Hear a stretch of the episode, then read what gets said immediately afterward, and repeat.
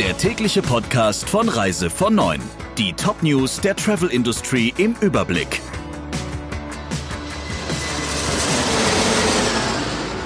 Ich bin Jennifer Hess. Einen schönen guten Morgen. Corona wirft auch Fragen auf, wenn es ums Bahnfahren geht. Ein Beitrag des ARD-Magazins Monitor liegt nahe, dass das Risiko, sich beim Bahnreisen mit dem Virus anzustecken, möglicherweise unterschätzt wird. Dafür soll auch eine neue Studie aus China sprechen. In der Sendung ging es um volle Züge, defekte Klimaanlagen und unvorsichtige Passagiere, die ihre Masken entweder gar nicht oder falsch tragen.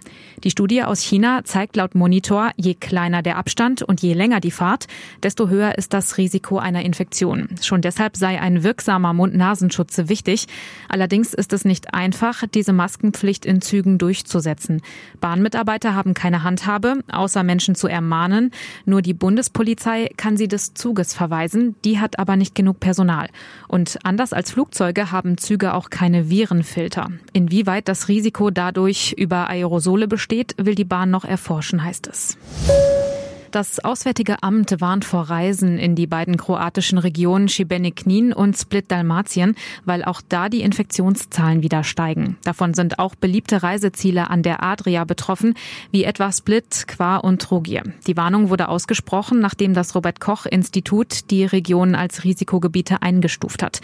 Das bedeutet für alle, die aus Kroatien zurückkommen, dass sie sich auf Corona testen lassen müssen, innerhalb von 72 Stunden nach ihrer Rückkehr nach Deutschland. Sie müssen dann in häusliche Quarantäne, bis ein negatives Ergebnis da ist.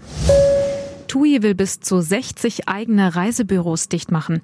Man müsse die Größe des Filialnetzes im aktuellen Marktumfeld analysieren, heißt es. Welche der rund 450 Agenturen in den kommenden Monaten von den Sparplänen betroffen sind, ist noch nicht klar. Es würden Gespräche mit dem Betriebsrat geführt. Eigentlich sollten betriebsbedingte Kündigungen bis Ende 2021 ausgeschlossen sein. TUI Deutschland hatte Anfang des Jahres eine entsprechende Vereinbarung zur Zukunftssicherung mit dem Konzernbetriebsrat getroffen. Altours zahlt 10 Prozent ab der ersten Buchung. Der Düsseldorfer Veranstalter kippt zum nächsten Geschäftsjahr die Hürden zum Erreichen zweistelliger Provisionssätze. Außerdem will Vertriebschef Georg Welbers die Reisebüros durch Aktionen mit einem Prozent Zusatzprovision motivieren. Im neuen Geschäftsjahr gehe es darum, jede Buchung mit einer auskömmlichen Provision zu vergüten. So fallen zum neuen Geschäftsjahr die Umsatzgrenzen von 20.000 und 30.000 Euro weg bis zu denen seit 2018-19 8 bzw. 9 Prozent Provision gezahlt wurden. Auch bei den Umsatzgruppen kommt Altours den Agenturen entgegen. So gibt's zum Beispiel ab 125.000 Euro jetzt 11 statt wie bisher 10,5 Prozent Provision. Der DRV hält die Rückkehrerdebatte für überzogen. Den deutschen Veranstaltern ist nur eine sehr geringe Zahl von Fällen bekannt, in denen sich Urlauber auf Pauschalreisen mit dem Coronavirus infiziert haben, sagt der Verband.